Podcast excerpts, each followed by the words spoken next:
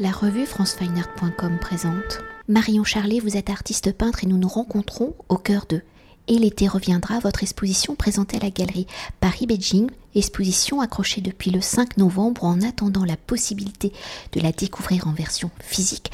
Le public peut la visiter en version numérique. Alors si l'on devait décrire votre univers pictural à l'aide d'une palette claire et acidulée, vos œuvres sont comme des peintures fenêtres en jouant entre l'intérieur et l'extérieur, entre le paysage et l'architecture. Vos œuvres sont des temps arrêtés, des portes d'entrée vers des mondes imaginaires fantasmés. Un univers fictionnel que vous avez construit en assemblant vos souvenirs, en allant puiser les motifs, les formes dans le catalogue de votre mémoire visuelle.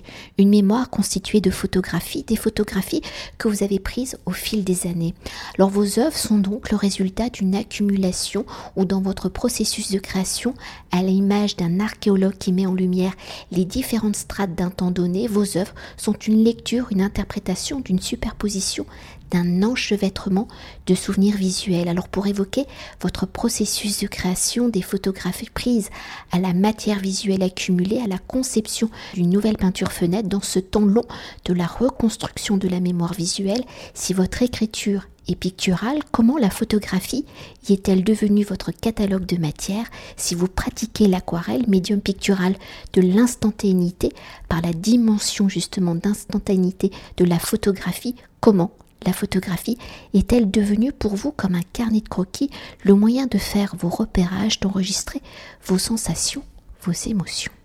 La photographie s'est imposée car effectivement il y avait beaucoup de souvenirs euh, latents euh, qui remontaient à la surface. Elles apparaissaient un peu comme des visions, que ce soit des lieux, des personnes qui entourent, qui font partie euh, du voyage que j'ai effectué. Et trop d'informations arrivent dans ma tête. Résultat, la photographie est arrivée euh, à ce moment-là, à savoir que du coup, je peux retourner sur des lieux puisque euh, qui m'ont donné en fait des sortes de, visions ou d'émotions euh, assez fortes pour que ça devienne peinture. Et, du coup, j'y stocke toutes sortes d'images. Je crois que j'en ai à peu près 15 000 de tout ce qui en fait me passionne. En fait, c'est presque comme une sorte de boulimie d'images. Euh, que, je stocke et qui effectivement euh, ressortent après coup euh, pour composer une peinture. Alors pour poursuivre avec la photographie, avec la matière source de vos œuvres, si la photographie est le médium qui permet de capturer le réel dans la recomposition de plusieurs photographies, de plusieurs petits bouts de réel, comment ce réel devient-il irréel, fictionnel, à quel moment la photographie disparaît-elle pour laisser place à la peinture? Est-ce la dimension picturale qui projette vos œuvres dans une forme de fiction, voire de monde onirique? Euh, je croise un imaginaire qui, euh, qui s'inspire effectivement du réel, où euh, la couleur va avoir toute son importance. C'est certainement par cette palette assez innée dans ma pratique que j'utilise depuis dix ans, qui est toujours la même palette. Euh, qui fait qu'on sort du réel euh, pour euh, y croiser justement un imaginaire assez proche d'une réalité, mais qui, mais qui à la fois en sort de manière plutôt fantasmagorique.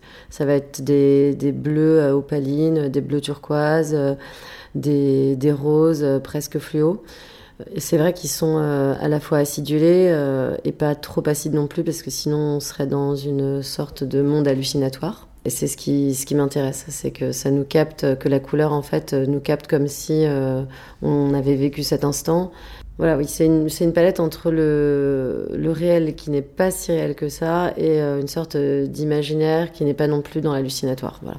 Et ce que je peux rajouter, c'est que c'est vrai que par exemple, j'utilise pas forcément pour l'instant beaucoup de, de rouge, de tertienne, euh, qui sont pour moi des couleurs qui ramènent trop à l'idée du domestique ou euh, du toucher ou euh, du bois. Donc, euh, par exemple, pour faire le bois, je vais utiliser plutôt des, des verres acides, comme si le temps était un peu passé dessus ou qu'on peut imaginer de la moisissure. Oui, en fait, ça va être la palette qui va faire qu'on sort de la photographie. Alors si nous venons d'évoquer la photographie comme matière source de vos œuvres, les motifs récurrents de vos œuvres sont le paysage, la végétation, l'architecture, ou comme je l'évoquais dans l'introduction, vos œuvres sont des peintures fenêtres, des peintures paysages ouvrant sur des portes, sur des mondes imaginaires exotiques, où vos œuvres sont comme des cartes postales sur des paysages paradisiaques. Alors comment le paysage, la transformation de celui-ci par l'homme, la structure de l'espace sont-ils devenus les motifs, le vocabulaire de votre écriture picturale? Et comment ce paysage est-il devenu le terrain, l'espace de votre champ de création et d'exploration? Comme d'autres peintres euh, avant moi ou d'autres euh, peintres euh, contemporains avec qui euh, j'ai pu exposer, comme euh, j'ai eu la chance d'exposer euh, aux côtés de dessins sur iPad de David Hockney. Pour moi, le, paysage, il apparaît comme une source d'inspiration ou un prétexte pour, pour faire de la peinture. Il est à la fois rempli de, de, de fleurs, de feuilles, il change aussi de couleur. Le temps fait que c'est pas forcément la nuit, le jour, voilà. Donc il est prétexte aussi à, des recherches picturales euh, de motifs, euh, de formes, euh, voilà, de vide, de plein, de peinture en réserve. Donc j'ai l'impression qu'il est presque inépuisable, même si récemment j'y ai introduit, j'ai introduit dans la peinture des corps. Et d'ailleurs, nous allons les évoquer, ces corps, et pour continuer d'évoquer les motifs de vos œuvres, si le paysage en est le motif principal, votre nouvelle série Ciao, commencée euh, en 2020, fait apparaître un nouveau motif, vous l'avez dit, celui de la figure humaine où les personnages de vos peintures semblent être en lévitation ou sur des fonds colorés à l'image d'un aura ou de profondeur aquatique. Dans leur chorégraphie, ils sont flottant. Alors dans l'évolution de votre écriture picturale, si par la transformation du paysage l'homme y a toujours été présent, quelles ont été vos réflexions pour rendre visible cette figure humaine et dans la représentation de la figure humaine, si vos paysages sont dans un temps figé, quelles ont été vos réflexions pour que la figure humaine y soit en mouvement dans une dimension chorégraphique? La série Chao, qui est représentée par des, des corps, en fait ce sont presque des silhouettes en mouvement chorégraphiques qui dansent. Et ce sont effectivement des, mouvements de corps qui se sont imposés à moi, euh, à l'instar euh, de la manière dont j'utilise mon corps pour euh, plonger dans un espace que je rends visible en peinture. Du coup, effectivement, il y a cette nouvelle série qui, qui, apparaît où le paysage est brossé tel quel. Euh, en jeu presque abstrait. Donc il est à l'air à la fois euh, parfois aquatique, parfois euh, musical.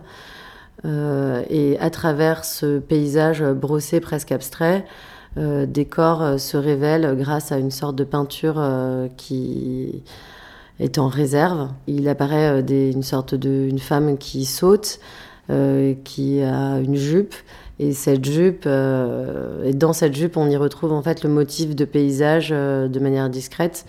Euh, les têtes y sont coupées ou volontairement pas peintes. C'est plus une peinture qui relève d'une sorte de peinture mentale, où le corps justement s'élève et où la, la, tête est coupée presque hors champ en fait du tableau. Euh, voilà, et effectivement, on fait référence un peu à la danse aussi euh, de Matisse, euh, à, notre corps qui serait en fait notre cerveau, comment est-ce qu'il bouge dans un espace. Alors là, il se trouve que il est en lévitation.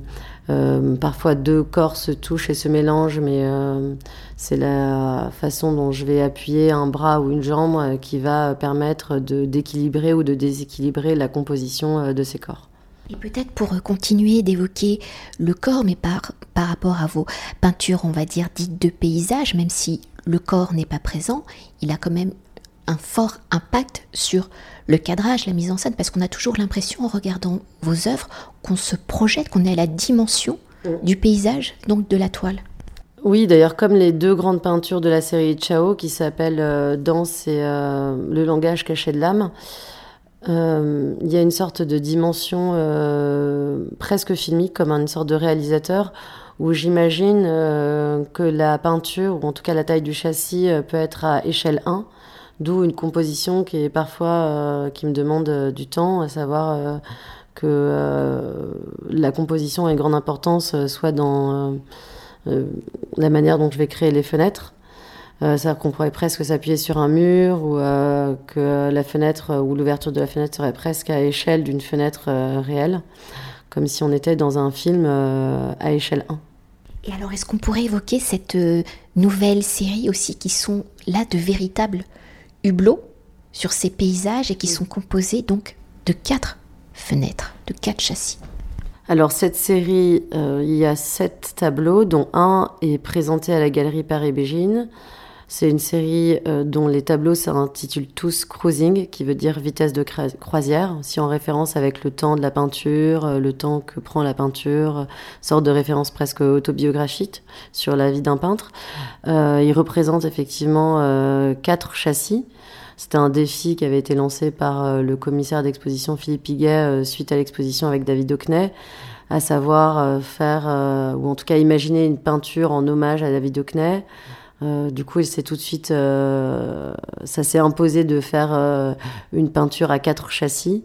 Alors, ce sont des hublots de manière tout à fait littérale, et j'y reprends des formes abstraites pour signifier le hublot, comme celle qui est représentée à Galerie Paris-Bégine. On peut y distinguer une sorte de d'osselet qui serait référence à l'osselet de, de Mosset dans l'art abstrait.